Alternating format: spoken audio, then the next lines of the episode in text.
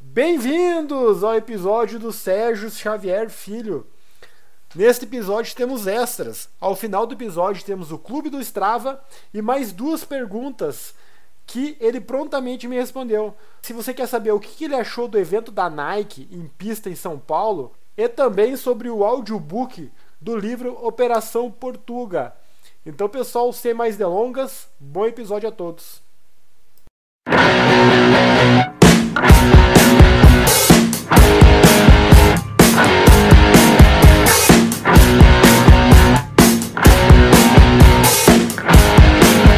Olá, ouvintes do projeto 2 horas e 59. Hoje, 11 de agosto de 2022. Bem-vindos! Estamos ao vivo, tanto no YouTube quanto no Instagram. Espero que vocês possam estar nos acompanhando bem. E hoje temos um ilustríssimo convidado, que nasceu em Porto Alegre, 13 de outubro de 1966. É um jornalista esportivo brasileiro, formado em jornalismo pela URGS em 1986, passou pelas redações de O Estado de São Paulo, a agência Dinheiro Vivo e a revista Isto É. Em 1995, migrou do jornalismo econômico para o esportivo, depois de aceitar um convite para editar a revista Placar, a mesma revista com que aprender a ler. Foi diretor da redação das revistas Placar, Runner's World Brasil e Playboy, além de colunista na Band News FM, onde permaneceu até março de 2017. Em novembro de 2017, começou a desenvolver e assinar a coluna Correria. Também tem um podcast com o mesmo nome e um livro com o mesmo nome. Mas com vocês hoje, com muito orgulho, apresento César Xavier Filho. Boa noite, César. Como é que está? Sérgio, né? Saiu o César. Né? Desculpa. Sérgio, não... né? Sérgio Xavier. Meu Deus, que gasto. Desculpa, Sérgio. Não, imagina, não. imagina, imagina. Você, é, é, o, o Ângelo está com todo o meu currículo, tudo certinho, coisa e tal. Foi, foi atrapalhação linguística. Cara, um grande prazer a gente, a gente falar sobre corrida, isso é, isso é maravilhoso. E é, a gente, antes de entrar no ar, falava um pouquinho sobre, sobre os nossos tempos, os tempos do Ângelo, os meus. E as histórias são tão parecidas, isso que, isso que eu acho que nos une, né? A gente, a gente tem histórias é, é, de, de, corredores com idades diferentes, com, com, com performances diferentes, mas os processos são muito iguais, e é por isso que a gente se identifica e por isso que eu acho que a gente gosta de, de ficar falando no assunto. Verdade. Nossa, não vou me perdoar pela essa gafe. Mas uh, eu tenho uma pergunta tradicional aqui, Sérgio, uh, que eu faço para todo mundo que vem aqui. Uh, você que opta, tá? A, a, a, explicação é ampla conforme você quiser. Sérgio, meu Deus. É, é. Não tá escrito errado aqui, não, tá? Eu que tô nervoso, tô muito nervoso. Quem que é o Sérgio Xavier, filho? Sérgio Xavier, filho. É, assim, é, eu, eu não sei muito bem, né? Porque, na verdade, não é um, né? São, são, são vários, né? Então, a, a gente vai se descobrindo na vida, né? Primeiro, primeiro é o filho, aí daqui a pouco você começa a ser. É, é, eu fazia um personagem na escola, né? Porque eu era muito pequeno. É, sigo um pouco pequeno, mas eu era mais pequeno ainda. É, e e aí eu tinha que ser o, cara meio engraçadinho para sobreviver, né? Eu tinha dois anos menos que os meus colegas e era e, era e continuo baixinho, né? Então o meu apelido era é, não era pulga, era mini pulga, né? Então é, é, para me para me defender, né? Eu eu, eu me, me metia a ser um pouco engraçado para poder me virar, né? Poder tirar sarro de mim mesmo, etc. Aí depois você vai trabalhar, você vira jornalista, aí eu quero ser um jornalista esportivo, não consigo, vou, vou vir um jornalista econômico, né? É, fico lá, sei lá, uns oito anos fazendo jornalismo econômico, daqui a pouco muda tudo de novo, eu consigo aí sim entrar no jornalismo esportivo, aí vou para revista, aí viro um editor de revistas, começo a me achar um editor de revistas, né? De verdade, daqui a pouco as revistas fecham, aí eu viro comentarista é, no meio do caminho eu descubro a corrida, né? aí eu viro um, um corredor, é, daqui a pouco eu viro um, um, jornalista que escreve sobre corrida, E, e, cada personagem que você vai assumindo ao longo da vida, você vai incorporando, você acha que você é aquilo naquele momento. E, na verdade, eu acho que você não é nada, né? Eu acho que você é. Um, são pequenas somas e pequenos momentos, né? Então, é, é Raul Seixas total, né? Você vai. Você vai, você vai mudando, metamorfose ambulante. ambulante. Né? Não, tem, não tem muito jeito. Então, é, é, desculpe, mas eu não consigo te responder essa pergunta porque não, não, existe, não existe resposta. Não, perfeito, perfeito. Não, show de bola. É, eu tenho Antes de começar as perguntas ali, eu falei que eu ia, te, eu ia usar os teus livros como um pano de fundo para a conversa. Que eu não ia entrar essencialmente na história de cada um, não é o objetivo. Mas eu fiz aqui um, uma coisa de como eu vejo teus livros, tá? De repente você me, você me fala se você vê sentido ou não. Uh, a, o livro Correria seria o livro que é, representam aqueles nossos treinos diários. Que a gente tem que todo dia fazer alguma coisa ou igual ao dia anterior ou diferente. O livro Vidas Corridas, no meu entendimento, seria os nossos amigos companheiros de treino, aqueles que a gente vai lá para encontrar, tomar um café após, né? O Operação Portuga é o nosso treino intervalado, é aquele treino de tiro ou aquela prova-alvo que a gente deseja imensamente que chegue ou que acabe. E Boston é o desafio atingido é a nossa cereja do bolo. É a nossa prova-alvo, que tem. Cada um tem a sua, pode ser uma de 5 quilômetros, ou pode ser a própria Boston. Mas pode ser a cada semana, ou pode ser uma vez por ano. Não sei se tu aceita a analogia ou não. Cara, tá muito bom isso aí. Tá muito bom. E, e, e, o, e o, mais interessante é que, assim, você falando, é, é, eu compreendo perfeitamente o, os entendimentos, né? É, e aí, quando eu penso no, no meu processo, o processo que eu fui escrevendo os livros, né, é um processo totalmente caótico, né, porque, é, em tese, talvez fosse mais lógico eu ter começado justamente pelo Correria, né, porque era um, o, o Correria, que acabou de passar ali atrás de você, é, ele tinha uma pegada de posts que eu publicava no site da Runners, né? Então era, era, era justamente isso, né? Era um, era um treino diário de conversa de corrida, né? E... Mas não foi ele o primeiro, né? O primeiro foi o não, Portuga. Portuga. Né? O Portuga que virou o primeiro livro, e aí depois de fazer o Portuga, eu pensei, não, eu preciso fazer outro, né? Aí eu faço correria, aí depois me encomendaram o terceiro livro, né? Que é o, o Vidas Corridas, né? É... e o quarto é o momento que é, eu falei de todo mundo, basicamente, né? Puxa, mas eu tenho uma história que eu acho que é uma história que não é minha, é uma história comum, que se eu contar, que é o Boston, né? Eu acho que eu posso engajar mais gente. Tinha dúvida se ia dar certo, mas deu bem certo, né? Deu, então, deu uh, foi, uma, foi uma boa surpresa saber que ele, sei lá, já está na quarta edição, ele segue, ele segue vendendo bem, né?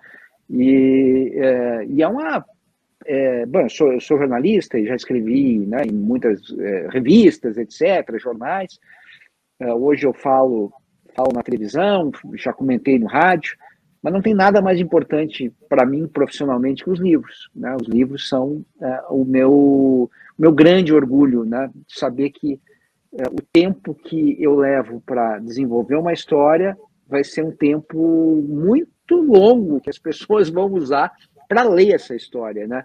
Isso é uma tremenda honra, saber que é, você encontrar alguém na rua, alguém dizer, puxa, li teu livro e, é, e peguei aquilo de interessante. Pronto, isso aí é, é, é o, é o, o, meu dia completo.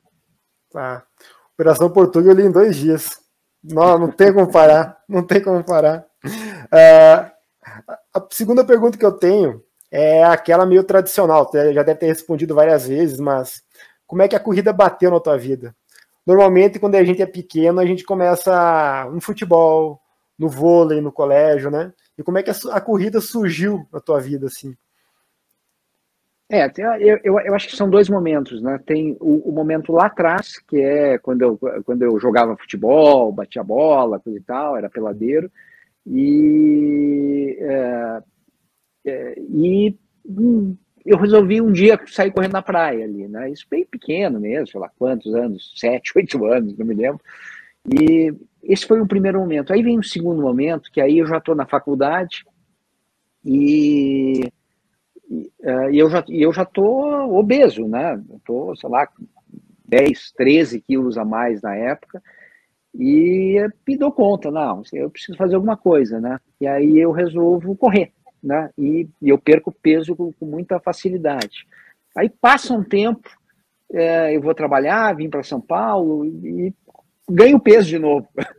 né? Meio que parei de correr, muito trabalho, coisa e tal. Daqui a pouco, não, eu vou correr de novo, né? E aí eu corro e perco de novo os quilos, né? Essa foi a última vez que eu, que eu, que eu tive, digamos, problema de peso, né? E aí, a partir dali, nessa segunda vez, né, que eu já estou jogando melhor futebol, inclusive, né? Eu que estava lá no, no, uh, no, na segunda parte dos caras que eram escolhidos para pelada, né? Eu começo a entrar na primeira parte, né? Porque você tendo uma pelada de de jornalista, né, alguém que corre, né, é, é, é, um diferencial competitivo enorme, né, eu corria o tempo todo, né, então é, eu comecei a ficar orgulhoso de mim. Mas aí um amigo me convida para participar de uma prova, né, e eu acho assim que se tiver que decretar o, quando eu virei corredor, eu acho que eu virei corredor quando eu resolvi me inscrever para a primeira prova, que deveria ser de 5 ou de 10, né, mas, mas foi a meia. Eu escrevi direto para meia. Deu uma puladinha de degrau? É, um amigo disse, não, você, você consegue, coisa e tal, etc. Eu achei que conseguia, né? claro que eu quebrei, mas, enfim, acabei. Acabei a prova, e aí eu acho que dá para dizer que eu ganhei a carteirinha de corredor. Porque ali eu me senti corredor, né? Eu disse, puxa vida, isso aqui talvez seja é, mais interessante do que o esporte coletivo que eu estou praticando, né? Que era o futebol na época, jogar um pouco de tênis mas a corrida teve esse, esse, esse, esse poder. Tu falou que quebrou na prova, né? tu, tu, lembra qual foi a prova, o tempo da prova? Claro. Acredito, acredito sim, sim, né? sim, lembro. Eu lembro de tudo, né? É, é, um, o meu chefe na época, né, o Leão Serva, que hoje né, escreve os textos do Sebastião Salgado, coisa e tal, é, ele ele estava correndo, uma assessoria do Marcos Paulo Reis, a NPR, e resolveu, é, escreveu para as provas, etc., 5, 10, até chegar a meia, fez tudo certinho. E aí, um dia no almoço, ele ah, vamos lá, vamos, vamos comigo para a meia do Rio. Né? E aí eu resolvi, sim, fui, fui dar uma volta no, no, Ibirapuera, corri uns 16, algo assim, e corri, achei que estava ok, num dia frio, né? Achei, achei, puxa, quem corre 16, corre 21, acho que eu vou conseguir. Aí, quando eu cheguei no dia, estava muito quente, né? E eram 21, né? E, uh, e para completar, eu achei que eu podia sair no ritmo da turma ali dele, né? Então, um ritmo de 5,5 mais ou menos por quilômetro, né? Então, é, eu achei que daria para correr em menos de duas horas, corri em duas e doze, acho que foi esse o número, né? Mas assim, esgotado no final ali do aterro do Flamengo, foi bem duro o final, né? Mas, enfim, acabei, e aí o bichinho despertou, né? Aí eu fui um pouco mais organizado, né, no, nas outras corridas. Sim, sim. Eu, eu corri a meia do Rio em 2016, fui eu e minha esposa lá. Nós sofremos com o, com o calor que não tá no gibi. Nossa, ali, quando chega ali no, no para ir para a terra do Flamengo, sai da, do Beira-Mar ali, eu não sei o nome do bairro, acho que é Ipanema, a última praia, se não estou enganado. É, você, você vai entrar em Botafogo, né? Isso. E, é, não, você sai de Ipanema, Copacabana, Copacabana, Botafogo. Aí você sai do túnel, e o túnel já é um abafamento ali, né? Já é um negócio duro. Ali tinha água de coco logo no que saía do túnel. Mas minha mulher pegava de balde. Ela não, ela não se aguentava mais. Ela não se aguentava. 2016, foi ano da Copa ainda. E foi, a meia foi em outubro. Das Olimpíadas. Isso, desculpa, é verdade, das Olimpíadas. Daí Sim. saiu em outubro ainda, a meia. Foi bacana. Legal. Legal. Legal. E, e, então tu pulou os 5, né? Pulou os 10 e começou a, a correr praticamente na meia maratona, então. É. E quantas, tu lembra quantas meia maratonas ou os 5 e 10 quilômetros você correu antes de ir para a primeira maratona? Ou não teve é... um programa, uma programação muito específica também? Hum, pois é, não teve muito, porque uh, eu fui de, de, uma forma mais desorganizada, né? É, e aí era uma época que tinha pouca prova, né? Também não tinha tanta prova assim, né?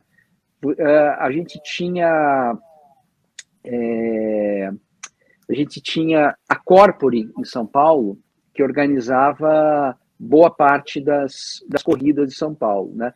E era um calendário meio reduzido, né? Então tinha, sei lá, Corpore de Natal, é, Sargento Gonzaguinha, essa já era. Sargento Gonzaguinha não era da Corpore, né? Mas assim, não era um número muito exagerado de provas. E quando eu vou começar a correr de verdade, né? É, eu, no final das contas, eu não tenho um histórico muito, muito extenso antes de correr a primeira maratona, né? Porque é isso, né? Você correu a meia, já está piscando a luzinha da maratona, né? Para mim, pelo menos para mim funciona assim. É, exatamente. ah, eu e minha esposa começamos a correr em 2015.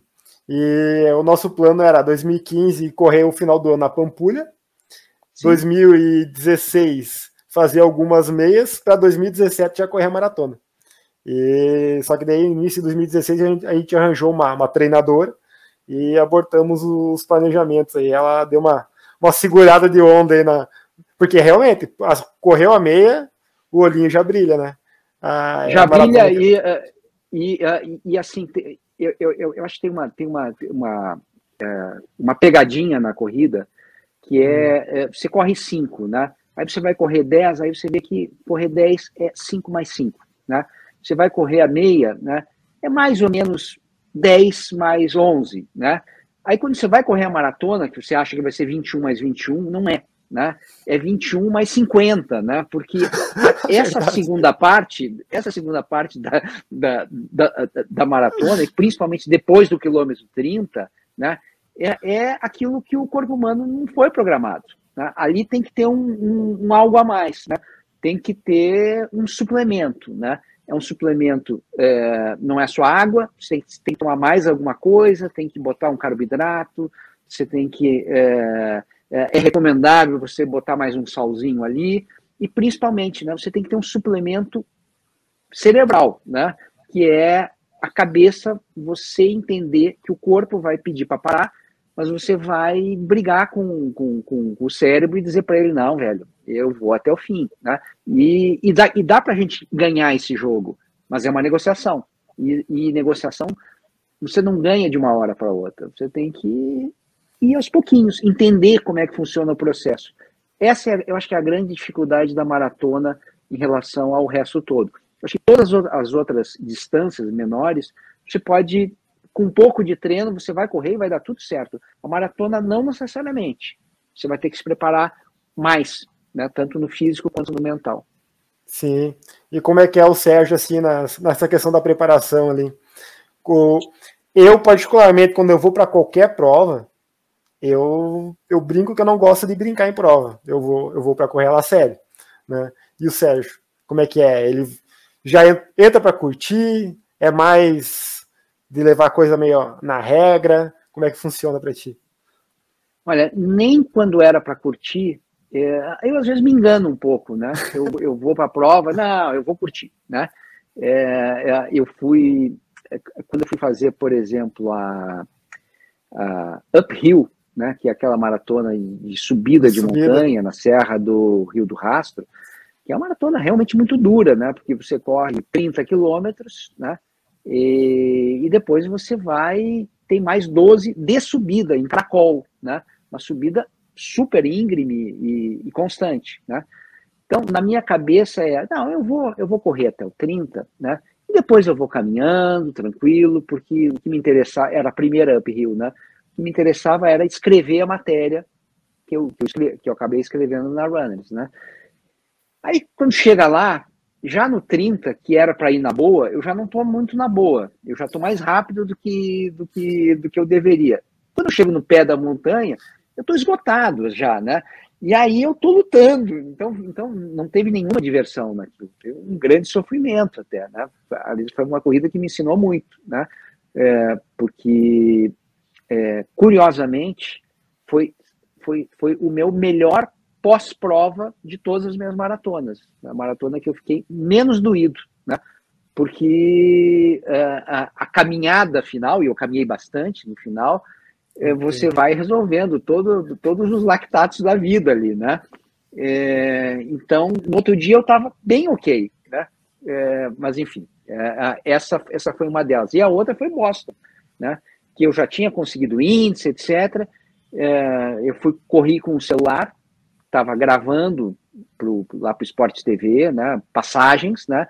E na minha cabeça era isso, não, eu vou gravar, etc. E quando eu fui largar, eu já olhei aquela de, primeira descida de Boston, né? Já comecei a andar, né? já comecei a olhar para o relógio, né? Não, eu vou tentar fazer esse tempo até aqui. Então, eu sou talvez que nem você, viu, Ângelo? Eu não sei brincar. Uh, eu corri a. Eu corri a Kits da, da, da Hill. Eu corri em 2017 os 25 quilômetros lá.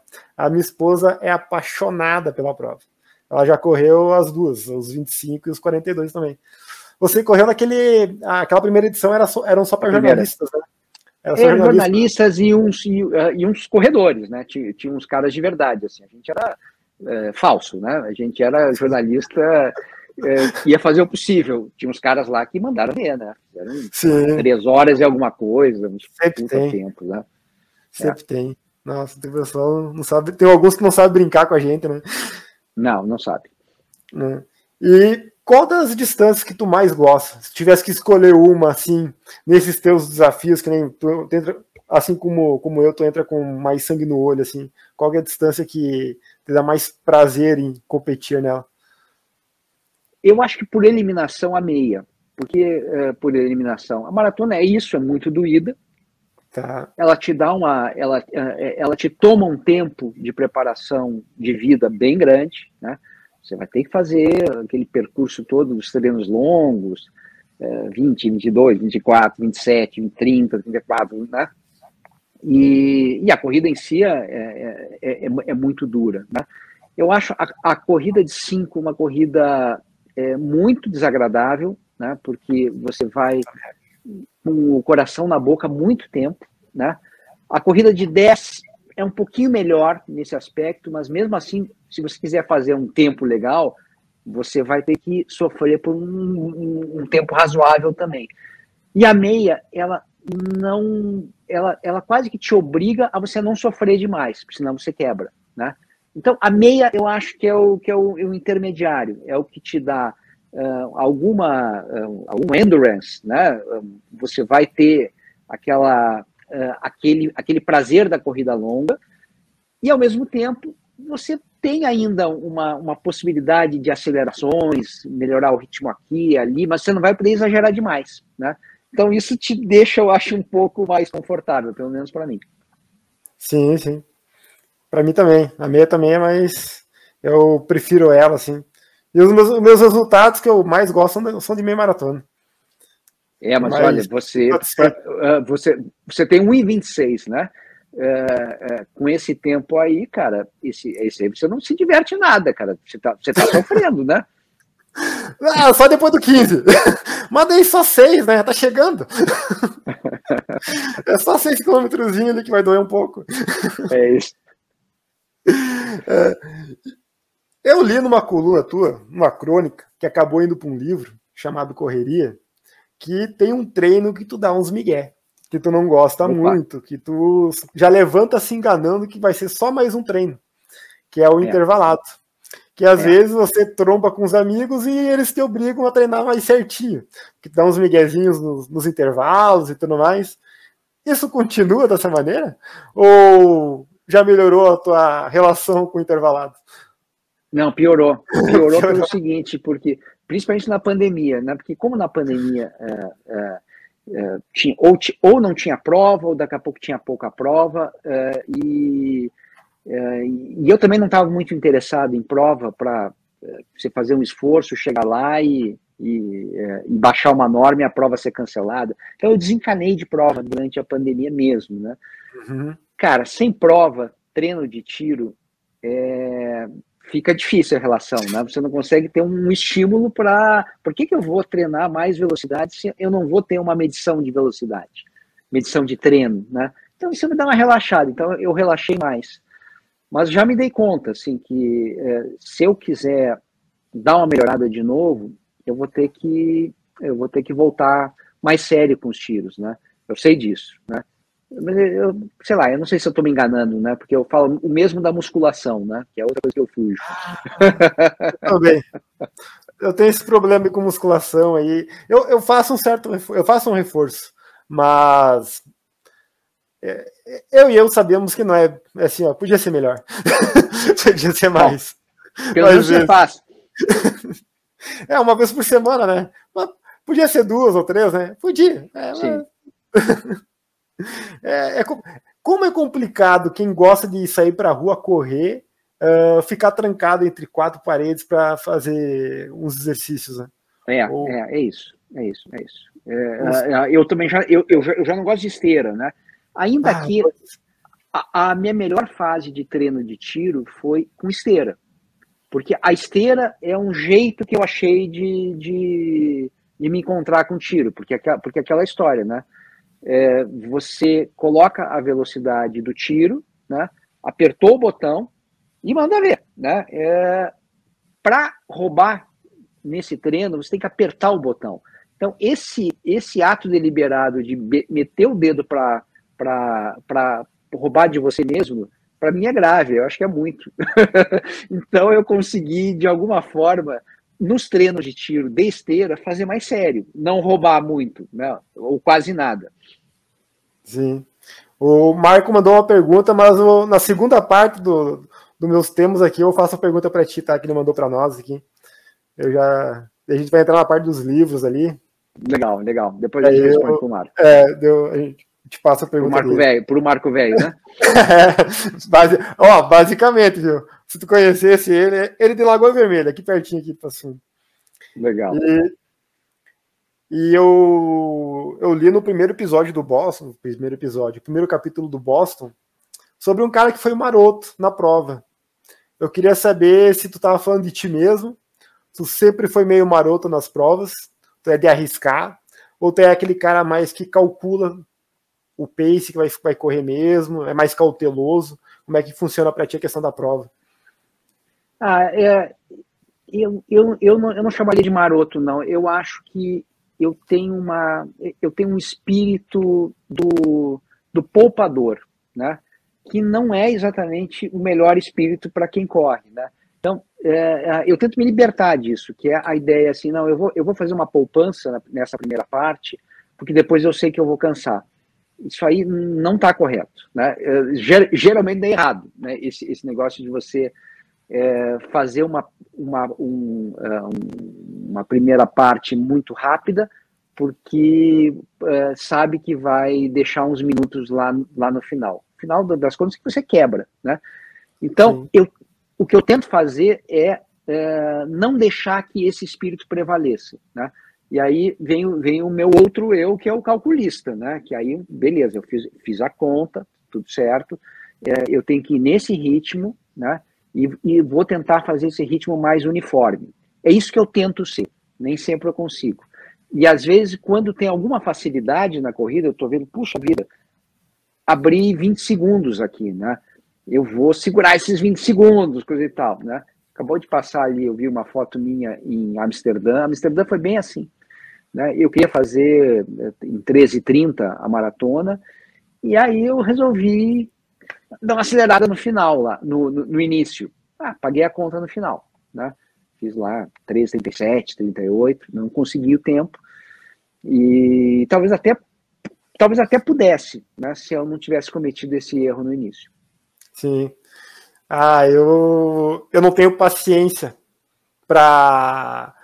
Eu sei o pace que eu tenho que fazer e eu sempre escuto, ah, primeiros 4 ou 5 quilômetros, dá uma seguradinha segura uns 5 segundos acima, quem sabe 10, quem nem maratona, 10 segundos acima. Depois vai, vai tirando casquinha por casquinha. Eu não tenho essa, esse sangue frio para ir tirando a casquinha, a casquinha assim. Eu já largo no ritmo e a gente sempre paga a conta lá na frente. Porque o ritmo é, já é o. É. Mas você vê que tem jeitos diferentes, né? Tem gente que consegue. Tem gente que consegue até, né? É... Agora, não é a maioria, né? A maioria é quem consegue ou o, o tempo, digamos, bem divididinho durante a prova, ou split negativo, né? Você conseguir, conseguir acelerar mais para frente porque você guardou alguma coisa. Geralmente é o que funciona, né? É, é, tanto no profissional quanto no amador. É o que sofre menos, né? É. E tu falou de Amsterdã. Eu queria perguntar para ti qual que foi a das maratonas, aliás, quantas maratonas você já tem até hoje, né? E qual Sim. que você recomendaria de olho fechado, assim? Além de Boston. Boston para mim é o concurso. Então Boston não vale. É, eu, fi, eu fiz 13, eu fiz 13 maratonas. E, é, é, e, e, e, das majors, né? Eu não fiz duas, né? Que foi Londres e Tóquio. É, as, as outras eu fiz. É, eu, eu, eu acho assim, dependendo do teu objetivo, é, tem uma maratona, tem uma maratona é, específica, né? Se você quiser fazer tempo, né? Se, se realmente uh, o, o relógio for a tua principal motivação, eu ficaria entre Chicago e Nova e Chicago e, Berlim, né? Chicago muito muito plana, muito grande, muito boa, né? Bacana, né? E Berlim muito plana, é, é, muito linda, eu acho que as, as duas são, né? São, são do, umas maratonas grandes, etc. Muita gente na rua, bacana. Se você quiser a história da maratona, e tiver que escolher uma, vai para Nova York. Tá? Nova York é, é um mergulho na ligação da corrida com a cidade, da corrida com o país. Né? Eu acho que o, o, os Estados Unidos viraram um país muito da, da, da, da, corrida, das maratonas, por causa da ligação que a cidade de Nova York fez com, com a corrida. Né? Era uma corrida despretensiosa no Central Park, você ficava dando lá quatro voltas no Central Park, e aí um maluco resolveu fazer, não, eu quero uma, uma corrida que una a cidade. E aí ele quis que passasse pelos cinco distritos de Nova York, é, quis agitar cada um dos distritos, cada um desses distritos era premiado, quem tivesse a melhor festa ganhava inscrição. Eles fizeram um processo todo e amarraram a corrida com a cidade, coisa que a gente deveria fazer em Porto Alegre, deveria fazer em São Paulo, ah, no Rio. E, e a gente faz de uma maneira muito pouco competente. A única coisa mais competente que tem nesse aspecto é a São Silvestre. São Silvestre é uma, é, é uma corrida amarrada ao à cidade, a, a, vida da cidade, os lugares, né? a tradição. A, a corrida eu acho que tem que conversar. Essa conversa eu acho que ela é importante. Então, Nova York para a história da corrida, e Berlim ou Chicago como, como é, é, grandes provas para você fazer tempo. E, e, se tiver que, uh, ah, mas puxa, muito difícil, muito caro, Buenos Aires. Ainda mais agora que está barato. Né? Buenos Aires é uma ótima maratona, maratona que também que passa por uma, uma boa parte ali da cidade, não é tão bem organizada assim, Verdade. Mas Buenos Aires é legal pra cacete, né? E agora tá barata, né? Então, é, corrida plana, dá para fazer tempo, bacana também. Eu corri 2018 em Buenos Aires. Foi minha estreia na maratona, foi lá. Foi bem? É, é, 3 horas 15 e 15, é o melhor tempo é lá, é da estreia. Ó, então. Mas passei faceirão na primeira meia, né? Primeira meia, pertinho ali da bomboneira, passei faceiro. Sim. Mas quando chega ali a, a, aquela parte, acho que é da autoestrada, do 30 ao 35, meio deserto é. ali, ali é meio é. doído. E quando eu, ali um pouquinho. eu cheguei no 35, daí, para variar, tem que dar uma quebrada, né? Daí eu dei uma quebradinha no 35 ali. Ali no 35, ali eu senti a, a prova indo pelos dedos. Tu, Entendo. Tu falou de Nova York, tem duas majors que, digamos assim, eu, é, eu era um vegetariano numa churrascaria. Porque a, em 2018 corremos a meia maratona de Florianópolis, eu e minha esposa, e pela meia maratona ela conseguiu o índice para Nova York. E escrevi ela, que era um, um, sonho nosso, era correr uma das majors, né? Daí escrevi ela, daí fomos em 2019 para lá, ela correu. E é aquela coisa, tu tá, tu tá ali, tem um banquete na tua frente de carne, mas você é vegetariano, você não come carne. Né? E daí ela conseguiu o índice lá em Nova York para Boston. Daí eu, ah, não, agora vamos ter que dar um jeito. Vamos ter que dar um jeito de alguma maneira de. Daí, infelizmente, veio a pandemia, deu uma, uma adiada, né? Na... E, mas o, esse ano agora ela correu, correu Boston. Novamente eu era o vegetariano no meio da churrascaria lá. Ah, é, um absurdo, é, um absurdo, o ambiente da prova lá. Nossa, é, é um absurdo, né? dá, dá uma vontade louca de correr, né? Dá, dá. Eu já tinha antes, só, só de conhecer e saber a, a mística da, da prova, né? De estar tá lá, então.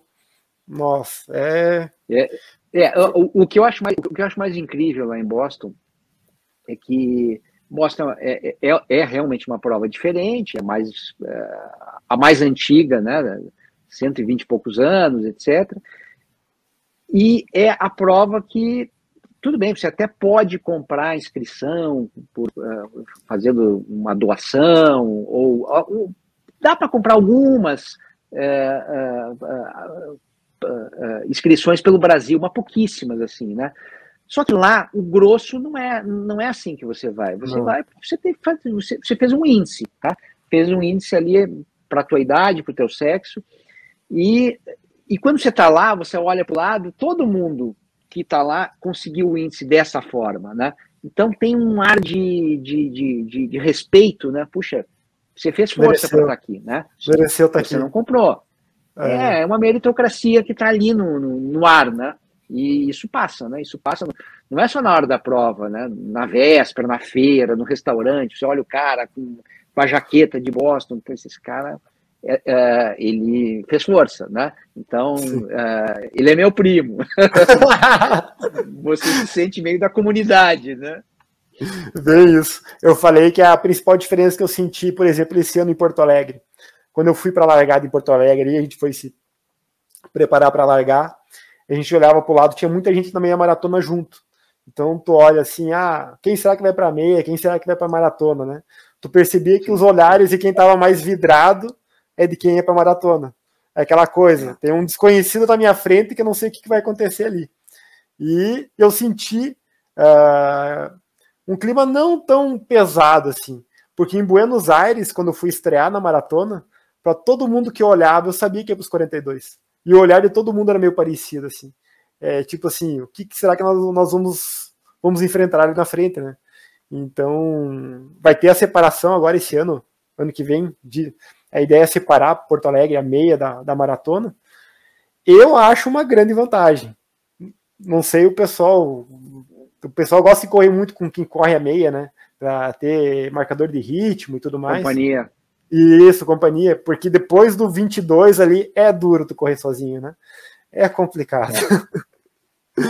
É, é complicado. Isso. Aliás, aliás, quando eu fiz o índice para Boston, eu fiz em Albany, né? Ali no, no estado de Nova York que é uma corrida bem favorável para isso, porque tem uma parte que é uma descida boa, descida que não é íngreme, que não vai te arrebentar a musculatura.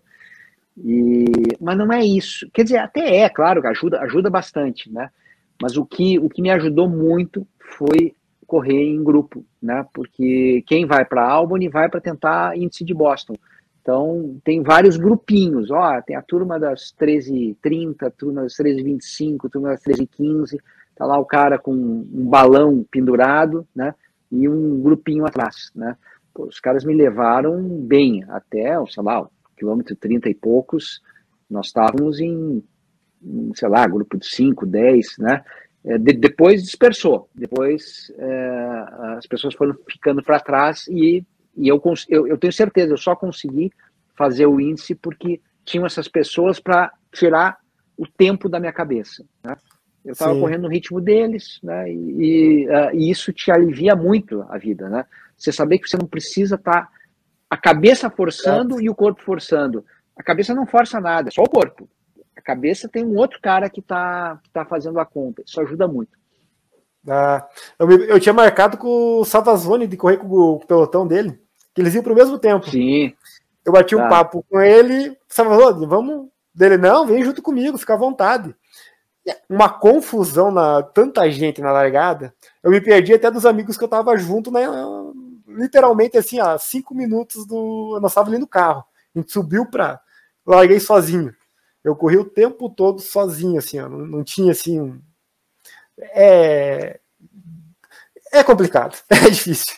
O em grupo Ia é bem mais. Bem, viu? Ia ajudar, Ia ajudar bastante. É, eu sou muito acostumado aqui, eu sempre corro com um amigo meu em parceria. Os longos, os treinos mais longos, assim. É, a gente vai conversando, os treinos, é outra história, né? Claro, exatamente.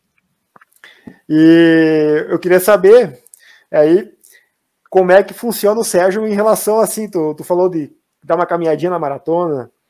Uh, caminhar maratona vale para ti? Você Não. aceita você caminhar na maratona? A gente brinca aqui não. que quem caminha na maratona ganha um. é maratonista com asterisco. Tu concorda, então? Não, não, não, não. Eu, é, eu não acho que, que, que faça diferença uh, para a visão externa. Acho que você correu uma maratona, não importa o jeito que você correu. Tá? É, tem até um, um jeito americano que é o aquele stop and go, né? Que você vai correndo, corre um pouco para, né? Você vai fazendo esses ritmos aí. A gente consegue ótimos resultados, inclusive nesse, nesse, nesse é, é, corre caminha, corre caminha é, estruturado, né? Sim. Então é, eu acho que está valendo, não tem problema nenhum. O que não funciona é para mim, né? É, é, eu destruo a relação que eu tenho com o meu cérebro, né?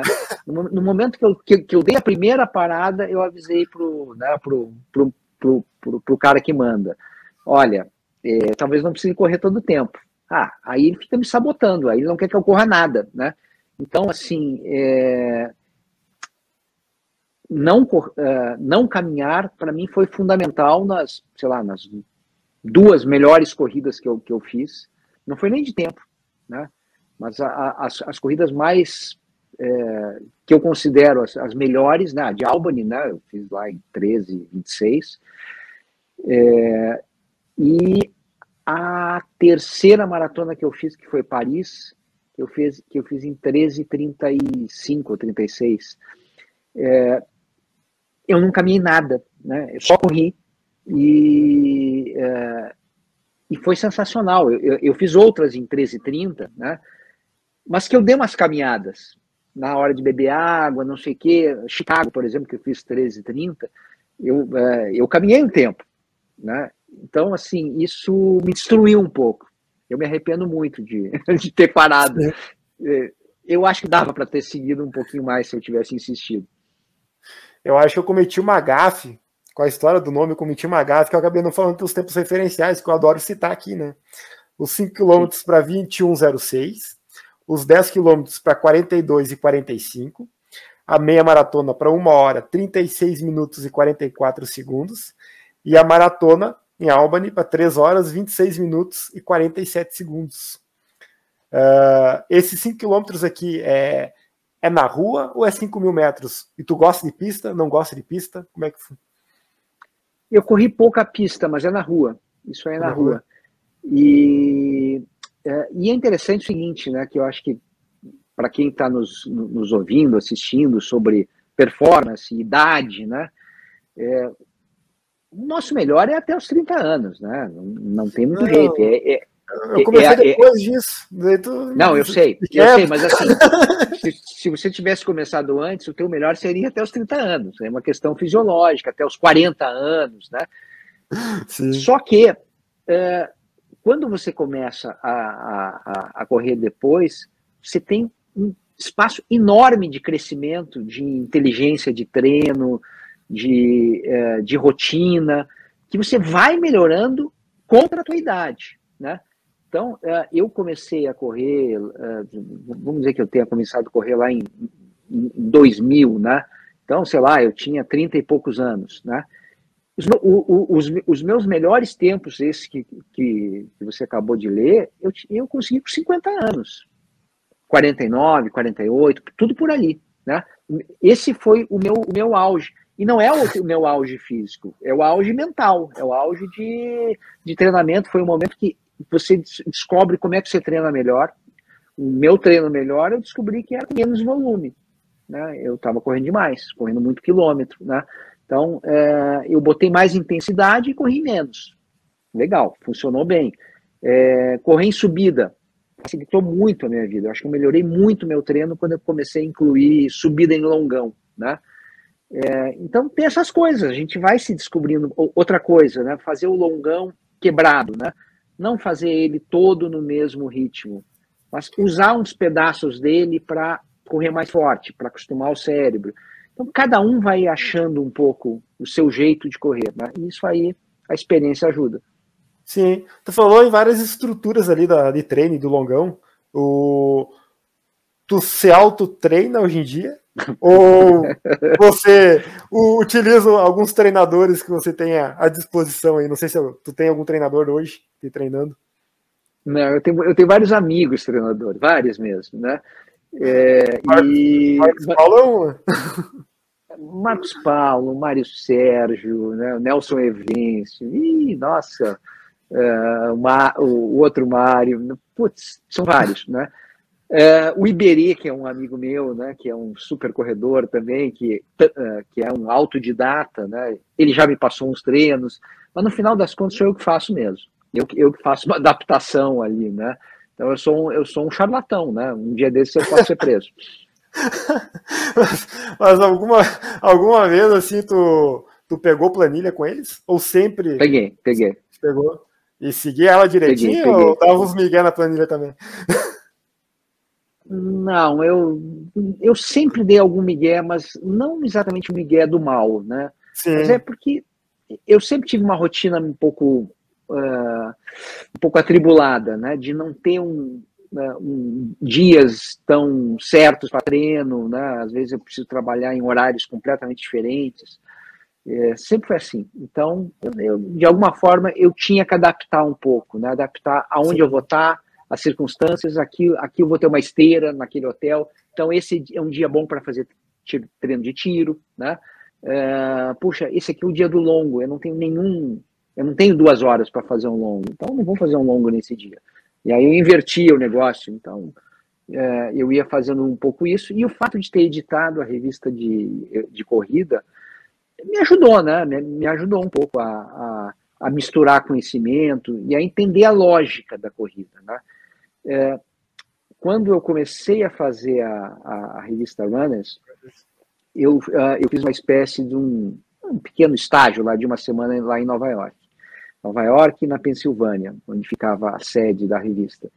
E, e eu lembro que teve uma, teve uma palestra de um, de um cara que corria, que escrevia na revista, né, é, que deve ter um livro aqui, tem, né, esse cara aqui, esse, esse, esse é o livro que ele me deu aqui, né, é o Bart Yasso, né, esse, é, esse cara aqui, quem pesquisar, tem, tem, tem um treino muito engraçado dele, que é o, putz, eu acho que é Yasso 800, é, 10 é, vezes de 800 né? por 3 minutos de intervalo. Ele te diz o tempo da maratona.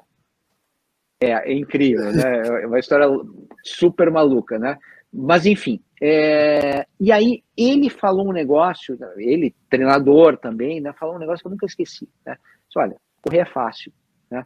Você tem que basicamente correr um dia longo, um dia treino de tiro e outro dia de ritmo. Três treinos, é isso. Isso aí, uh, com isso você consegue ter uma rotina. Claro, se você correr uma quarta vez para uh, um treino uh, regenerativo. Você pode misturar coisas, mas o básico é esse, né? Corra três vezes por semana, três vezes por semana, longo, tiro e ritmo. O resto é, é o resto é detalhe, né? E aí eu fiquei pensando, putz, ele tem toda a razão. Né? Dá para você fazer uma, uma longeva carreira de, de atleta amador com esses três treinos, né? Eh, planilha única. Sim, sim. Verdade. A gente que às vezes dificulta as coisas que são simples, né? Dá uma. Que é sempre ah, um treino mirabolante, e às vezes a coisa está na simplicidade. Claro, eles são legais, é. eles motivam, beleza, tá tudo certo, não tá errado, né? Mas assim, se você, uh, se você não quiser entrar na corrida porque. Ah, eu não quero correr porque é muito complicado. Opa, não precisa ser complicado. Pode ser simples e você pode complicar depois e ficar até legal complicado. Mas pode ser simples. Perfeito. Agora eu vou fazer algumas perguntas mais misturando o profissional, o Sérgio profissional, não somente o corredor. Só para citar então os livros que o Sérgio publicou. Pelé, o atleta do século, O dia em que me tornei gremista, 17 grandes polêmicas do futebol, Os incansáveis, Dom Diego, Edmundo Instinto Animal e os de corrida, Vidas Corridas, Correria, Histórias do Universo da Corrida, Operação Portuga, Cinco Homens e um Recorde de ser batido, e Boston, a mais longa das maratonas. É, o Correria é o teu xodó? Porque eu percebo que tinha coluna, né? Quando a coluna virou um livro que virou um podcast, né? Eu tenho um podcast na Globo.com, que inclusive coloquei o link na, na descrição do vídeo, né? Para o pessoal que quiser te escutar. Então, é, ele é o mais é o mais queridinho? Ou não? É só impressão minha? Não, não, eu acho assim que é, ele, é, ele. Eu sou mais o correria, né? Porque lá hum. eu tô. Eu tô, eu, tem, tem ali relatos mais pessoais, são pequenas crônicas, gente que gente que eu fui observando e uh, historinhas. Eu gosto muito dele, né? Eu acho que tem tem, tem uh, eu consigo expressar, digamos assim, as coisas que eu penso da corrida, de uma certa forma acho que estão mais estão mais no correria. Mas é muito difícil eu, eu, eu, eu tirar o, o Operação Portuga da história. A Operação Portuga me deu muito, né? De, de é, de pessoas que eu conheci, de coisas que eu fiz. É, é, é uma história que não é minha, né? uma, uma história dos outros, de, de cinco, seis pessoas, que, uh, que, eu, que eu amarrei e que essas histórias ninguém tinha percebido que estavam amarradas mesmo, né? ou podiam se amarrar. E, e, e, o resultado disso é meio um thriller, assim, né? Porque é uma das coisas que vão acontecendo, uh, uh, em, sei lá, em, uh, em alguns anos, elas foram acontecendo de forma encadeada, né? E então, assim, como, como, como literatura, né, é, é, o, é, o, é, o, é o livro melhor desses todos que você falou, né? É, é, é, o, é, o, é o livro que tem uma história que te prende mais, né? Então, no final das contas, não tem como não, esse não ser o preferido, né? apesar do Correria ser mais eu. Sim, sim. Uh, a minha porta de entrada nos teus livros foi o Portuga, foi Operação Portuga. É. Eu, infeliz, é, infelizmente, eu não vou saber dizer quem foi que me indicou o livro, porque eu realmente eu não lembro o nome, não lembro quem foi que me indicou. Mas foi a porta de entrada. É, eu vou aproveitar, vou fazer a pergunta do Marco, que se refere ao livro que tu acabou de comentar, Operação Portuga. Uh, pergunta do Marco. Você ainda escuta muitas pessoas falando em tentar bater o tempo do Portuga? Dá para dizer que o projeto ainda segue vivo? Pois é, eu, é, o, eu não sei se você viu em Porto Alegre, tinha uns caras lá do Marcos Paulo, você chegou a ver, não? Vê, vê. Eu só escu eu, eu escutei ele. É, sim. É, então, é, o, o, o Marcos Paulo bolou um projeto né? É, depois, depois da Operação Portuga, virou, virou uma febre ali na, na, na, na turma, primeiro da MPR, que é uma assessoria é. grande, mais de mil pessoas. Daqui a pouco isso começou a misturar nas assessorias, não só de São Paulo, né? tem a, a, a do, a assessoria do Heleno lá em Belo Horizonte, tem mais a turma dos cariocas. Ficou muito essa ideia, não, puxa vida, uh, uh, primeiro o sub 3, né? Essa, essa doideira, eu quero fazer uma maratona em menos de, de três horas. Esse podcast está aqui, não nos deixa mentir, que isso é muito importante. Né? Tem é muito, muito doido atrás simbólico. Disso. É muito doido, né? E depois a coisa dos, sabe, dos 2,43, o número de Portuga. E aí o Marcos Paulo montou, primeiro ele montou um projeto com mulheres. Ele queria uma mulher sub 3, né? Pegou, treinou três e conseguiu. Né? Uma delas foi lá e pimba, fez, fez, fez lá o sub-3. E aí, depois, até provocado pelo meu amigo Iberê Castro Dias, né, que é um grande maratonista, né, ele tem 2,45, é, ele disse, pô, Marcão, é, você não pode rebaixar esse número, né? É, no momento que você fala, ah, sub 3, sub 3, sub 3, sub 3 é uma parte, né? Mas tem gente que está abaixo disso. Você já tem vários caras ali com 2,50, 2,48, coisa e tal. Por que você não faz um projeto uh, mais ousado? E aí o Marcos Paulo fez o projeto 240, né? Sub 240. E aí ele botou esses caras de Porto Alegre e alguns fizeram, né? É, fizeram em Porto Alegre, fizeram em Barcelona, projeto bacana, é, diferente, os caras ficaram amigos, uma boa história que talvez seja contada também. Sim. Ah, o projeto do Heleno eu acompanhei muito, porque ele postou muito no Instagram dele. E é espetacular ver esse pessoal que per faz performance mesmo se desafiar e tentar um. É, é. Para mim, na verdade, assim, ó, pra, atrai a todos nós que gostam da corrida de números, né? Porque é, é tu falar nesses números marcantes, o pessoal já regala o olho e, e quer escutar a história. É, é, Que nem a pergunta que eu vou te encaixar agora.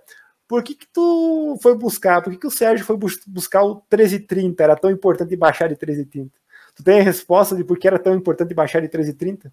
Porque, sinceridade, eu não sei te responder com todas as letras o porquê que é tão importante baixar de 3 horas. Só sei que preciso.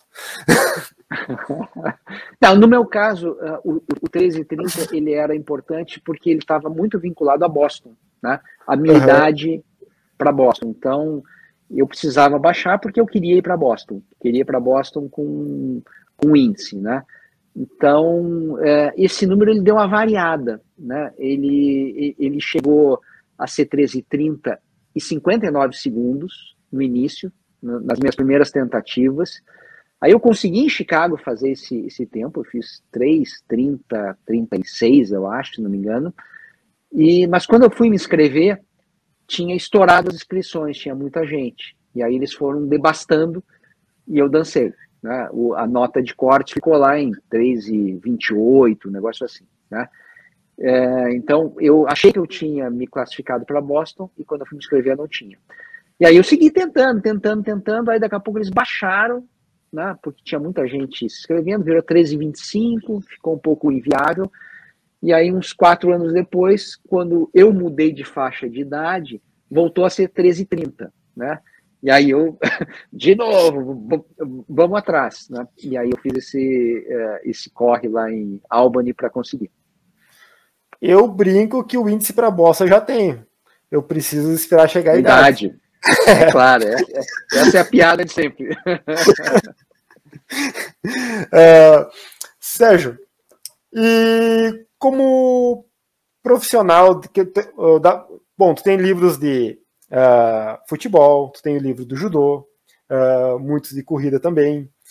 Então, tu é apaixonado pelo esporte em geral, né? Não é. é. a corrida, pelo que eu entendo, é a maior paixão, mas todos os demais esportes também têm um, um lugar especial aí. Qual foi o grande evento, assim como jornalista, que tu, tu cobriu e falou e pensa assim que é inesquecível para ti até hoje? Pois é, eu eu fiz, sei lá, umas seis copas, seis, é, acho que foi, seis copas. É, em, em loco eu tenho duas Olimpíadas e, e eu acho assim que as Olimpíadas são imbatíveis. É, Copa é super legal, é, é uma é, é muita é muita paixão, é muita muita adrenalina, verdade. Uhum. Mas eu acho que uh, evento esportivo é o evento olímpico, né? Então fica até difícil de, de dizer qual dos eventos olímpicos eu achei mais mais incrível, né? Talvez a final dos 10 mil, né? É, que o, o, o Somali, né? O, o uh, nossa, me deu um branco. O Mofara, né? Somali uh, inglês, né? Sim. É, ganhou, ganhou ali na última volta, nas últimas voltas o cara dá um pau, né? Muito legal, né? Ver, ver, ver aquele, aquele, aquele pelotão todo ali correndo. É, nas Olimpíadas do Rio eu vi o, a, o, o Thiago Braz ganhar no, no ah, salto com vara, né? Eu estava do lado ali. É um, é, é, é, é, um troço assim muito muito importante, né? Quando você vê um cara, né? Tem o esporte individual tem mais essa, né? Esporte coletivo as coisas se diluem, né? Eu vi o Brasil ser campeão lá em 94, estava lá em Los Angeles, legal. Eu estava trabalhando, show, né? Mas eu acho que em matéria de emoção, Olimpíada é Olimpíada. Olimpíada é Olimpíada. Vi a maratona de Londres, né? Não vi a chegada, né? Vi ali pelo, pelo, pelo meio do caminho tudo muito legal. Eu prefiro Olimpíadas. Ah, que bacana. Que bacana. Ah, eu ia te perguntar em. Bom, já estou perguntando, na verdade, né? Uh, tu acha que nem, por exemplo, ah, o esporte nacional é, é, o futebol, né? O futebol é o, é o queridinho dos brasileiros, é a, é a nossa cultura, no caso. E só que a corrida tem, tem, teve um boom e está tendo um boom há muito, muito tempo, uh, nos últimos anos. Uh, tu ainda sonha ou acredita que a corrida vai ocupar um espaço maior na televisão brasileira, assim, que ela vai. Porque todo mundo hoje em dia corre, pelo menos. É, ou a gente está sempre com as mesmas amizades muito próximas que correm, né? Eu não sei. Mas parece que falta algo para esse para dar esse boom na, na cobertura do, dos eventos, que os eventos estão por aí, né? Não sei como é que tu vê essa é. parte, analisando como jornalista, assim, conhecendo mais os bastidores também, né? Eu acho que a gente pode separar é, essa resposta em duas. Primeiro, com relação a como é que a, a, a, mídia, em especial a televisão, vê a corrida, né? A corrida Perfeito. é bem vista, é bem vista, ela dá audiência, né? ela dá uma certa audiência, você não vai comparar com o futebol, mas ela dá uma Sim. certa audiência.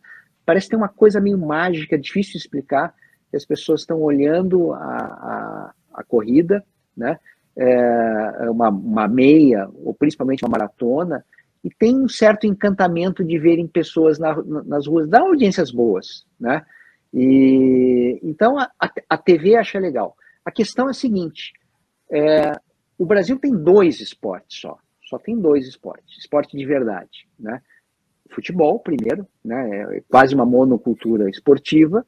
E, mas aí tem o segundo, que é o levantamento de medalha, né? É, aonde é que nós vamos ganhar? Né? Nós vamos ganhar na corrida, beleza, eu gosto da corrida. Nós vamos ganhar é, no, no, no hipismo, maravilha, eu sou balubê de roer até, até a morte, né? E, e você torce é muito por aquele cavalo, né? Mas aí no momento que o cavalo refugou, você já quer transformar o, ca o cavalo em churrasco, né? Você quer matar o cavalo, né? Então, assim, não é o amor esportivo, é o amor pela medalha, né? E isso acontece com todos os outros esportes. Talvez o vôlei, que tem ali uma, uma, uma certa rede de. O Brasil conseguiu virar né, um, um, um, país produtor de jogadores de vôlei, tem alguma coisinha, mas só. O resto, o resto não existe. E a corrida, né, para você, para mim, né, e, e, e para a maioria, mais do que um esporte, é um jeito de viver é lifestyle, né? É, é. O, é, o, é, é aquilo que nos, que nos que move o nosso dia a dia, é saúde, é, é, é o, o jeito que a gente se relaciona com os amigos, né? Então, quando acaba a corrida, não sei você, mas eu, quando, sei lá, faço aqui uma São Silvestre, eu uh, cheguei na linha de chegada, a primeira coisa que eu quero saber não é quem ganhou a São Silvestre, eu quero saber como é que foi o meu irmão que correu comigo aquele dia ali. Será que o Felipe foi bem? Né? Né? Uh, uh, eu quero saber o meu amigo. Né? Por quê? Porque aquilo faz parte da minha vida, não é o esporte competitivo. Depois, num segundo plano, eu quero saber qual foi o queniano que ganhou, né? Ou se, sei lá, o Danielzinho conseguiu, né? O Danielzinho, o nosso queniano de, da hora, que super legal. É, mas, assim, é, então é muito difícil a gente querer um tratamento esportivo se a gente, como torcedor, né, e, pô, e nós somos, né? Nós somos os mais torcedores desse negócio. A gente, a, a, gente torce de um jeito meio estranho, né? Porque a gente torce primeiro para os amigos, depois para o cara que vai ganhar. Então acho que tem esses aspectos. Domingo teve a meia maratona comemorativa do aniversário da cidade aqui em Passo Fundo.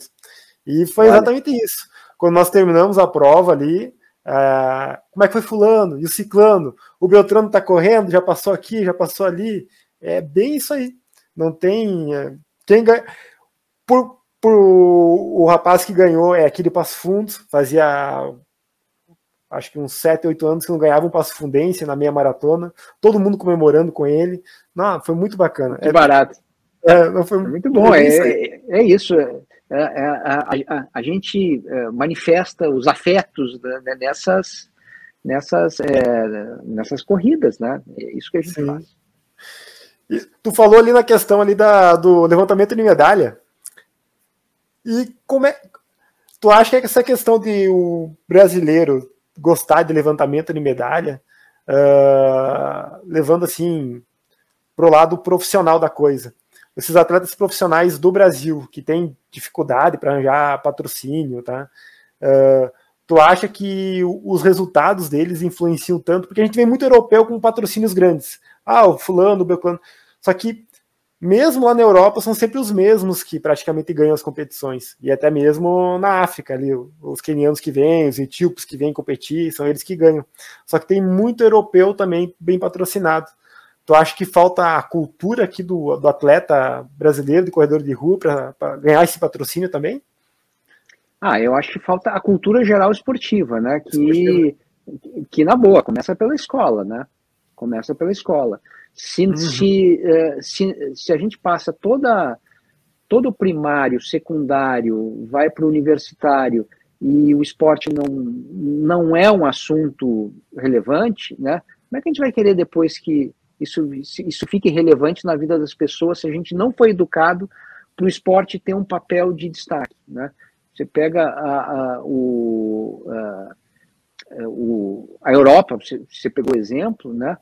Europa é poliesportiva, né? É, o, o, cara o, tem futebol, mas tem o rugby, tem o ciclismo, dependendo do lugar, tem o atletismo, tem o basquete, né? É, a Argentina é, é, é mais multi-esportiva que a gente, né? Os caras têm tem outras paixões, polo, sabe? Os caras realmente gostam dos outros esportes, aprendem uh, boxe, uh, basquete, uh, esportes fortes na Argentina. e, a gente, e a gente foi muito monopolizado pelo, pelo, pelo futebol. O futebol ocupou um espaço e deixou pouco espaço para para outros esportes, mas muito por causa da nossa educação esportiva. Né? A gente não conseguiu botar o esporte na escola, estamos muito atrasados, e, uh, e dá uma dó, assim, né? Sei, uh, algumas vezes que eu fui para os Estados Unidos e você vê a relação que eles têm com o esporte universitário, uma relação né, de, uh, de simbiose mesmo, né? O, o aluno sabe que ele pode se desenvolver uma carreira, etc., pelo esporte o esporte vai dar bolsa para ele no college e depois na universidade, né? É, então, então tem uma, uma, uma ideia da importância do esporte muito cedo. Isso você vai aprendendo, você vai aprendendo. É difícil você ensinar depois de velho. Sim, sim. E você como corredor, aí, esquecendo o lado jornalista, como é que tu vê a, te, a, tende, a nova tendência dos tênis de placa? Porque o, na natação o, foi, foi abolido, né? Maior. É, o maior. É. E o tênis de placa, assim, como é, como é que é a tua. Tu acha que vale, não vale? Como é que funciona para ti aí, pessoalmente falando? Ah, eu acho que não tem como uh, dizer que não vale, né? Os números Sim. estão aí, né? Os números são muito, muito eloquentes, né? É, você, você ganha, não sei, 2, 3, 4%, não sabe, né? E também não é um número plano para todo mundo, e também não está claro o quanto que você ganha na propulsão e o quanto que você ganha no, no, no descanso, né? na, no, no, no amortecimento, evitando dores, né? Então você fica mais resistente e você fica mais rápido. Quanto que é resistência, quanto que é velocidade, está tudo sendo estudado ainda, né? É, é, um, é um processo muito novo. Mas eu acho muito difícil de, de, de é, do, do, tênis de placa, pelo menos nesse nível que a gente está, ser proibido. Eu acho que ele, esse aí veio para ficar. Né? Eu acho uhum. que ele uhum. tem uma. Uh, ele se parece com tênis, né? Com, com tênis normal. com, porque o maiô não parecia com nada, né? O maiô era, um, era um, sabe, uma bolsa de flutuação, né? Sim. Então, ele tinha uma característica muito diferente e ele mexia de um jeito com os tempos. O que eu acho é que a indústria que tentar dar um passo muito maior, né, inventar uma, uma, um, uma placa que te joga dois metros para cima, né, vai dar na cara. E aí ele vai dizer, não, aqui não, aqui você passou do limite. Do jeito que está, eu acho que a indústria está topando, o esporte uh, profissional está topando isso. Né? E, mas muda um pouco, né? muda a nossa relação também com, os nossos desempenhos, né? Você faz uma corrida com ou sem placa, né? É, bom, e aí? É, será que eu fui tão bem assim? Eu estava com placa, mas antes eu não estava, Né? Então, é, é um, a gente está no meio do processo, ou talvez no início até. Sim. Tu, tu usa tênis de placa? Ou eu mais raiz? em alguns lugares. É, não, assim, para treinar não. nunca. Para treinar, eu, uh, eu treino com, com tênis sem placa, né? Uhum. E, eu, e eu fiz poucas provas, né? De, depois que, que, que, veio o, o, o, tênis de placa. Tênis de placa. E, uh, e fiz, na, na, verdade, eu fiz uns dois treinos que eram treinos justamente para testar, né? Sim. E é claro, né? Eu acho que não sei se para não sei se para você, mas fica bem claro que eu, que eu corro mais rápido com ele. Ele, ele me faz andar mais rápido. Eu, eu tenho, a minha esposa me deu um agora, logo depois da maratona de Porto Alegre, um da Skechers ali. Eu não sei nem o nome dele. É alguma coisa Elite, assim. Eu não vi diferença nenhuma. Não, nesse modelo, Calma. pelo menos. É. é, então, então, então tem os outros modelos e. É, no, tem, tem, tem o mais famoso, né? Que to... Juro que eu não toquei em nada aqui.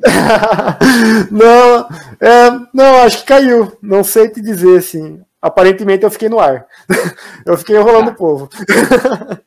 então tá ótimo. É, mas você estava falando do, do tênis de placa, né? Isso, isso, do tênis de placa. E daí eu já vou te perguntar uma outra coisa. Se por acaso os tempos, uh, se pra ti, tu... eu já sou bem honesto, tá? Por exemplo, a, a, o sub-20 eu queria muito nos 5 km, o sub-40 eu queria muito nos 10 km, a meia maratona abaixo de 1 hora e 30. Aqueles números referenciais que a gente adora. Sempre, todo mundo tem um número próximo que pode chegar, né? E Sim. a maratona abaixo das 3 horas. É, eu, falta para mim, falta só a maratona agora. Eu vou tentar sem o tênis e placa. Porque nesse, nesse caso eu sou meio saudosista, assim. Eu, eu quero tentar no raiz, assim, raiz, raiz com meu Bostonzinho, eu adoro Adidas, com meu Boston 9 que eu tenho, sabe? Mas, depois que eu adquiri esses números, eu não me importo nem um pouco de usar. Por mim, tudo Legal. Não, você, você, você vê, por isso que eu falei, tem uma ética, né? Você tem é. a tua ética, né? É, é isso. Você, você, você quer saber como, como você é sem o tênis, né?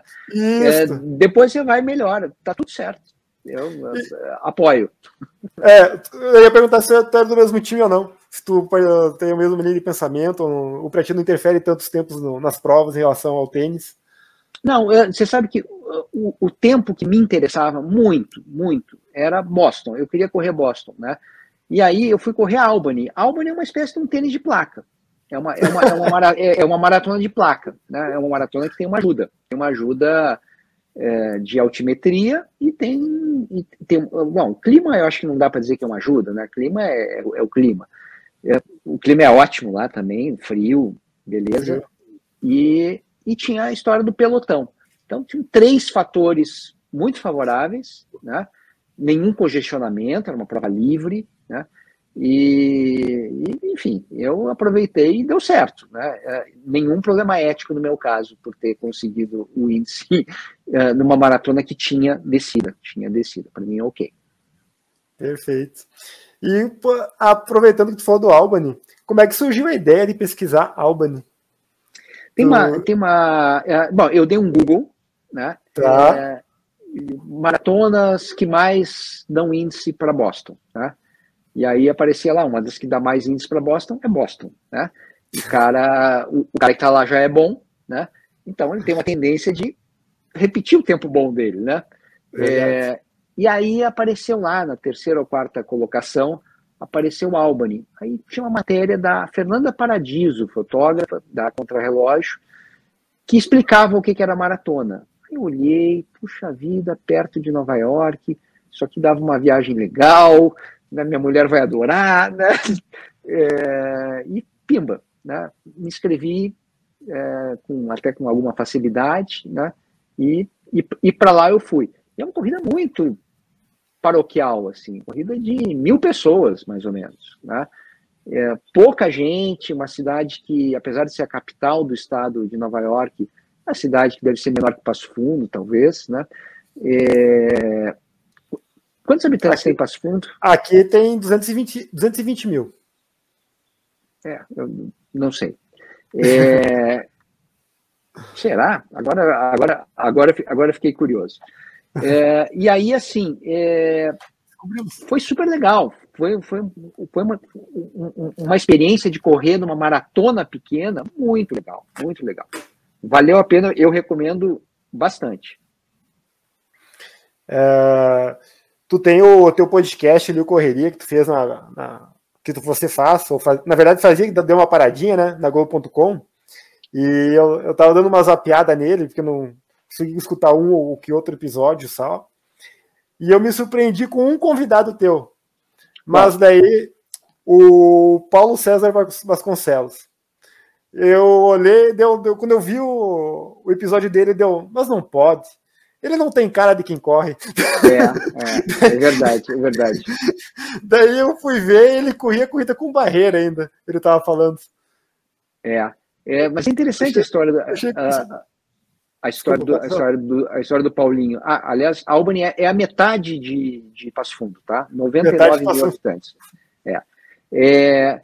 Então, assim, eu acho legal assim você conversar com gente diferente, né? O, o PC tem uma corrida completamente diferente, né? Um cara que vai correr super na madrugada, né? O sol está nascendo, num ritmo totalmente light e, e ele não quer aumentar, né? É aquilo mesmo, 5 km, 6 km, beleza, dá a volta, é, é, é, é saúde para ele, saúde mental também, né? É legal você, você encontrar a corrida de, de jeitos diferentes, né?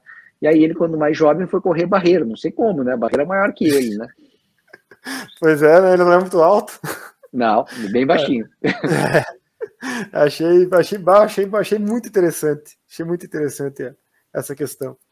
Uh, Sérgio, já tô com, estamos com uma hora e vinte ali, então vou ir para os agradecimentos finais e quero te agradecer muito. Quero dizer que foi uma felicidade enorme Tô nervoso até agora, né? Porque é, é aquela não, coisa. Não, tá não. Conversa boa, você contou um monte de história, eu contei um monte. E, e tomara que bastante gente escute né, o que a gente conversou. Acho que foi legal. Não, vai sim. E assim, o bacana do meu agradecimento é assim, que no momento que eu mandei o e-mail, quero agradecer até o Humberto Santana que conversou contigo umas, algumas semanas atrás, e ele me falou do teu e-mail, eu mandei e-mail para ti, eu pensei, ah, daqui uns dias e quando ele tiver um tempo ele me responde, aí quando ele for ver e foi muito rápido. Então, assim, um, uma pessoa extremamente conhecida, com vasta cultura ali, uma participação em vários eventos que tu citou para mim, contou para mim, assim. É, então, agradeço muito pela simplicidade que tu me atendeu, pelo tempo que tu me dispôs para nós bater um papo aí. E é algo que não tem preço. Muito obrigado, viu? agradeço muito. E se quiser se despedir, agradecer e fica à vontade agora. Pois é, é, é, eu amanhã vou fazer um, vou comentar um jogo em Campinas, né? Um jogo do, um jogo, um jogo do Guarani, né? E, e, eu, e eu lembro uma vez que ano passado, talvez, acho que foi ano passado, fui fazer um jogo em Campinas também. Parei numa padaria, né? E aí, quando eu estava saindo da padaria, veio um cara, é, ah, posso fazer uma foto contigo, coisa e tal, né? Eu estava com, ali com, segurando o uniforme da Sport TV, né? Falei, ah, beleza, o cara me viu na TV, claro, óbvio, né? E aí é, fui fazer tranquilamente a, a, foto com o cara, e aí o cara é, disse, puxa, gostei muito do, do Boston, muito bom livro, não sei o que, li o Portugal, li Correria, não sei o que, coisa e tal. Eu não sei nem se ele sabia que eu, que, eu, que, eu, que, eu, que eu era comentarista de futebol. Aquilo me deu uma alegria tão grande, né, de, de, de, de encontrar uma pessoa que estava interessada num assunto que me interessa. Né? Eu sou apaixonado por essa história, não sei se, se, se, se, eu, se eu deixo transparecer isso, mas é, eu acho demais. Eu acho, é, corrida é, é, é, das coisas mais importantes da minha vida. Né? Então, ter alguém que, que leu algo que eu escrevi e quer conversar depois, responde na hora. Né?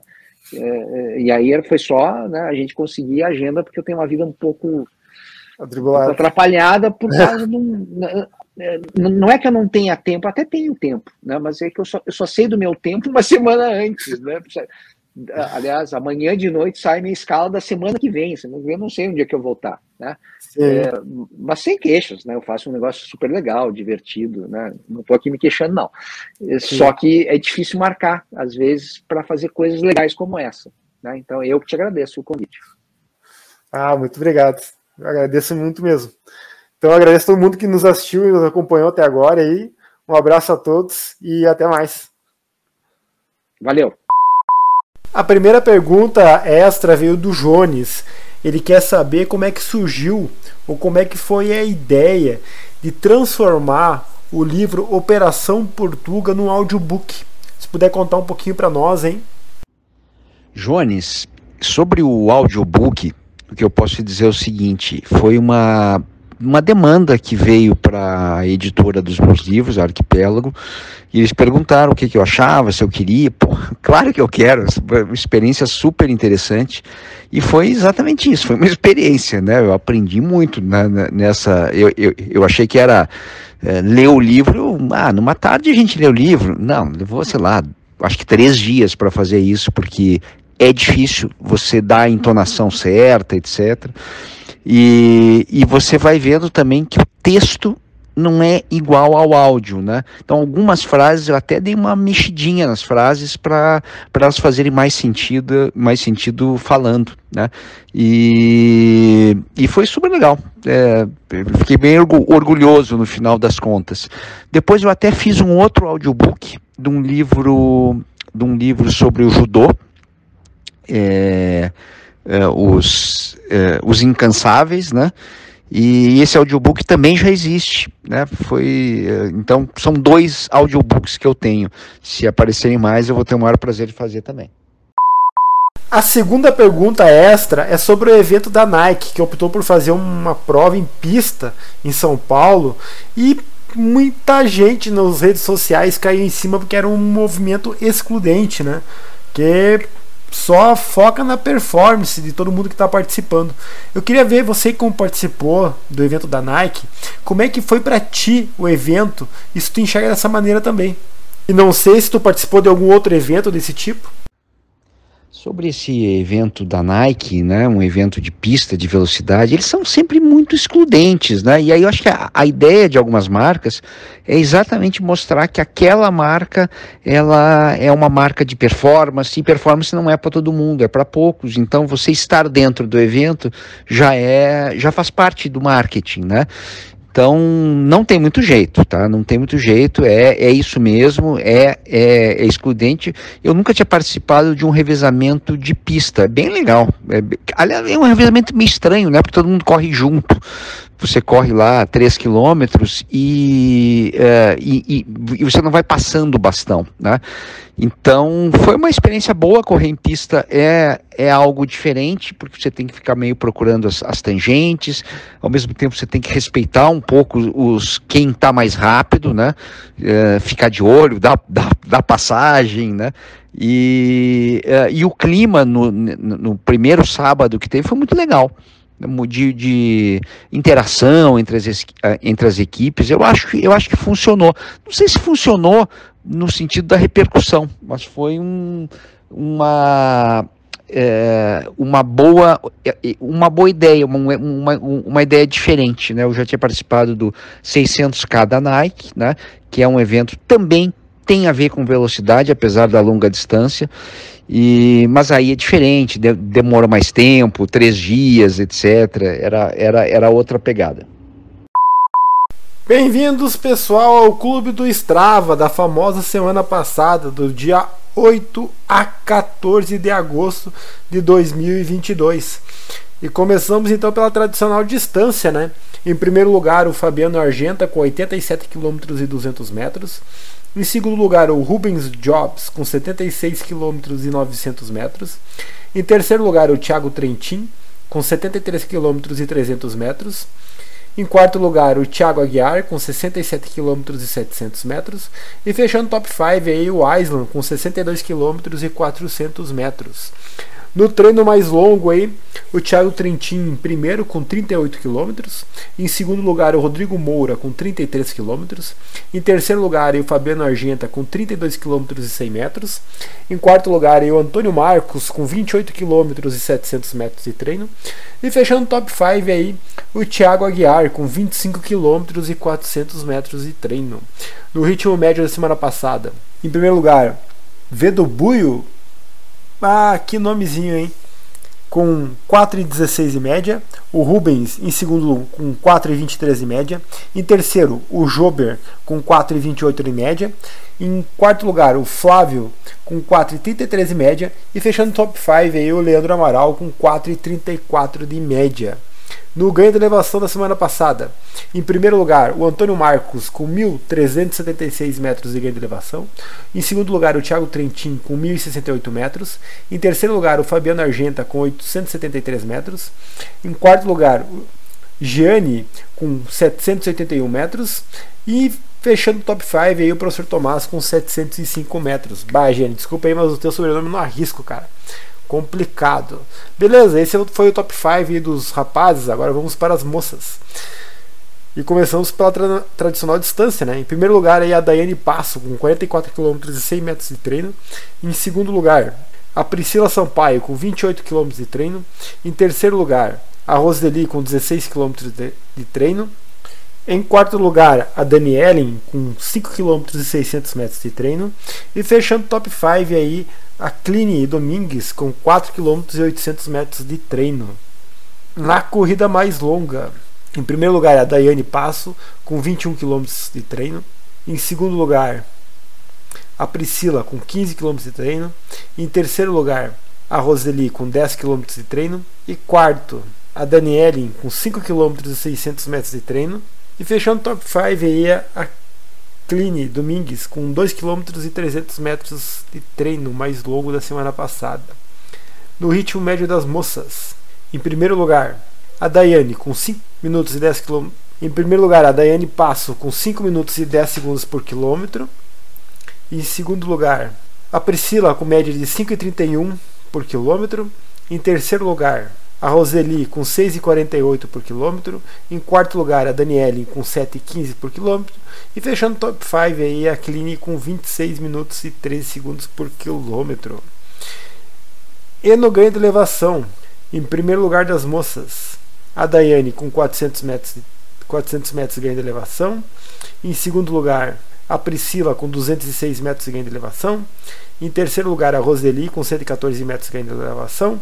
A Daniele em quarto, com 101 metros de ganho de elevação. E fechando top 5 aí a Cline com 43 metros de ganho de elevação. Beleza, pessoal? O clube do Strava, que atualmente está com 138 membros. Esse foi o clube do Strava da semana passada, do dia 8 de agosto a 14 de agosto. Beleza? Até a semana que vem e bons treinos a todos.